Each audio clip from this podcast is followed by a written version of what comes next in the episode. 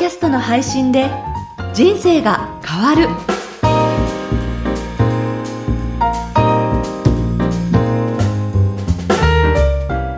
小林まどかです。ポッドキャストの配信で人生が変わる。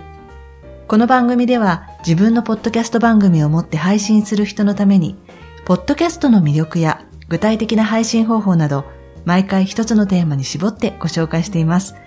株式会社コエラボ代表取締役岡田正宏さんです。岡田さんよろしくお願いいたします。よろしくお願いします。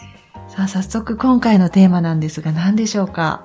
今回のテーマは、ポッドキャストの配信数についてお話ししたいと思います。はい。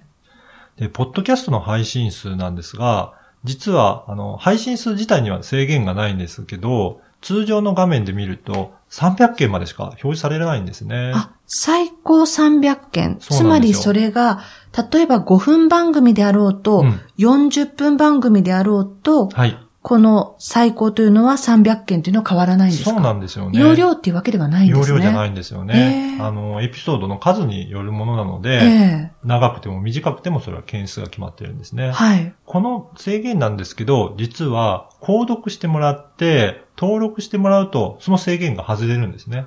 そうすると、はい。あの、アプリで開いて見ていただいてもわかるんですが、はい。ちょっと右上のところに、購読っていうボタンが表示されたりしてますよね。はい。そこを押してないと、うん例えば400件アップロードしたとしても、そのリスナーの方には300件までしか表示されない。そうなんですよ。で、ひとたび購読っていう風に押すと、過去のものが全部遡って表示されるっていうことですか、はい、400件配信していれば、ええ。400件分見えるので、あ、そうですか。はい。例えば、400回配信した時に、1話から聞きたいなと思ったら、公開していれば、1話から聞くことができるんですね。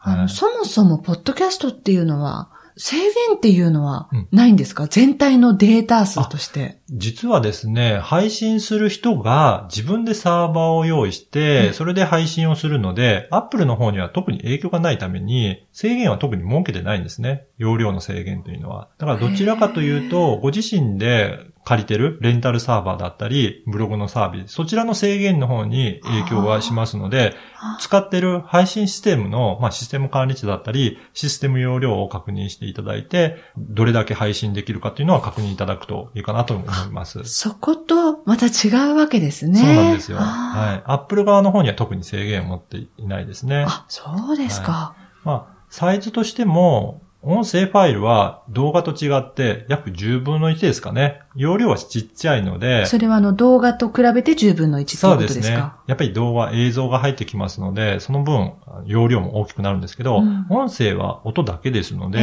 えそれほど大きくならないので、あまり容量制限にかかることはないかなというふうに思ってます。ただ、こう、もう少しマニアックな話でいきますと、音質が荒くすれば、このパケット数っていうのは、容量もそれだけ小さくなりますけれど、はい。そうすると、音声としてちょっと聞きづらいとか、なんとなく耳障りなノイズが入ってくるっていう場合には、ある程度、やはりそういう意味では、いい音質で届けた方が、聞いている方にとっても聞きやすい番組になるので、はい。となると、同じ内容でも音質を良くするとそれだけパケットもかかるっていうことはちょっと、ね、気に留めといた方がいいですよね。はい。なので、そのあたりは自分で実際にイヤホンで聞いてみて、どんな音質だったらいいかなというのを確認しながら配信するといいかなというふうに思います。はい。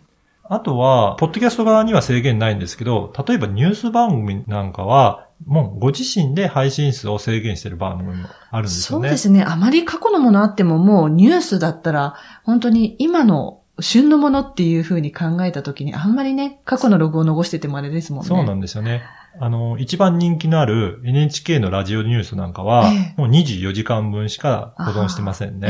ええなので、過去1日分は、あの、配信して聞くことができるんですけど、はいそれより前のは、あの、公開されてないというような状態になっています。はい。まあ、インターネット上では何でも情報が残っているんですけど、そういったコントロールをすることがいいかなというふうに思っています。ええ。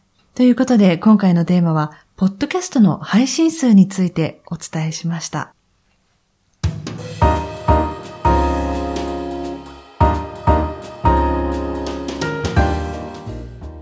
続いてはおすすめのポッドキャストのコーナーです。このコーナーでは、声ラボがおすすめする旬のポッドキャスト番組を、あなたの番組にも応用できるように、配信者の視点でご紹介しているんですが、えー、今回ご紹介する番組のタイトルお願いします。今回紹介する番組は、町田鉄の深掘りです。はい。こちらはラジオ日経第一で配信している番組となります。えー、経済ジャーナリストの町田鉄さんと、女性アイドルグループ SDN48 の元メンバーである津田さんが気になるニュースを掘り下げる番組になるんですね。はい。企業の問題に鋭く切り込むジャーナリストの松田哲さんが毎週気になるニュース、気になる企業を徹底解剖します。その企業が抱える問題を深掘りしていく番組なんですね。はい、で最近のニュースといえば、首都圏の原発問題や地球温暖化、国際的な法人税引き下げの問題など、一週間の中で話題となったニュースを取り上げて深掘りしています。これはあの、配信者の視点で言うと、どういうことが学びのポイントになりますか？そうですね。ニュースを題材にした番組だと、まあ、毎日いろんなニュースが起こっていくので、ええ、ネタに尽きることはないかなというふうに思ってます。確かにそうですよね、うん、で、そのニュースをどういった視点で伝えるかっていうのは、やっぱり自分の専門性を活かして、それで解説していくと、その方独自のニュースになっていきますので、そのニュースをどう切り込んでいくかっていうところで、ポイントとして伝えていければいいかなというふうに思っています。はい。ぜひ皆さんも専門性を活かして番組作りをしてニュースを活用していただければいいかなというふうに思っています。はい。えー、ということで今回の番組は町田鉄の深掘り、こちらをご紹介しました。ポッドキャストの配信で人生が変わる、いかがでしたでしょうか？声ラボでは、ポッドキャストに関する質問やご相談も受け付けています。ホームページにあるお問い合わせからメッセージをお送りください。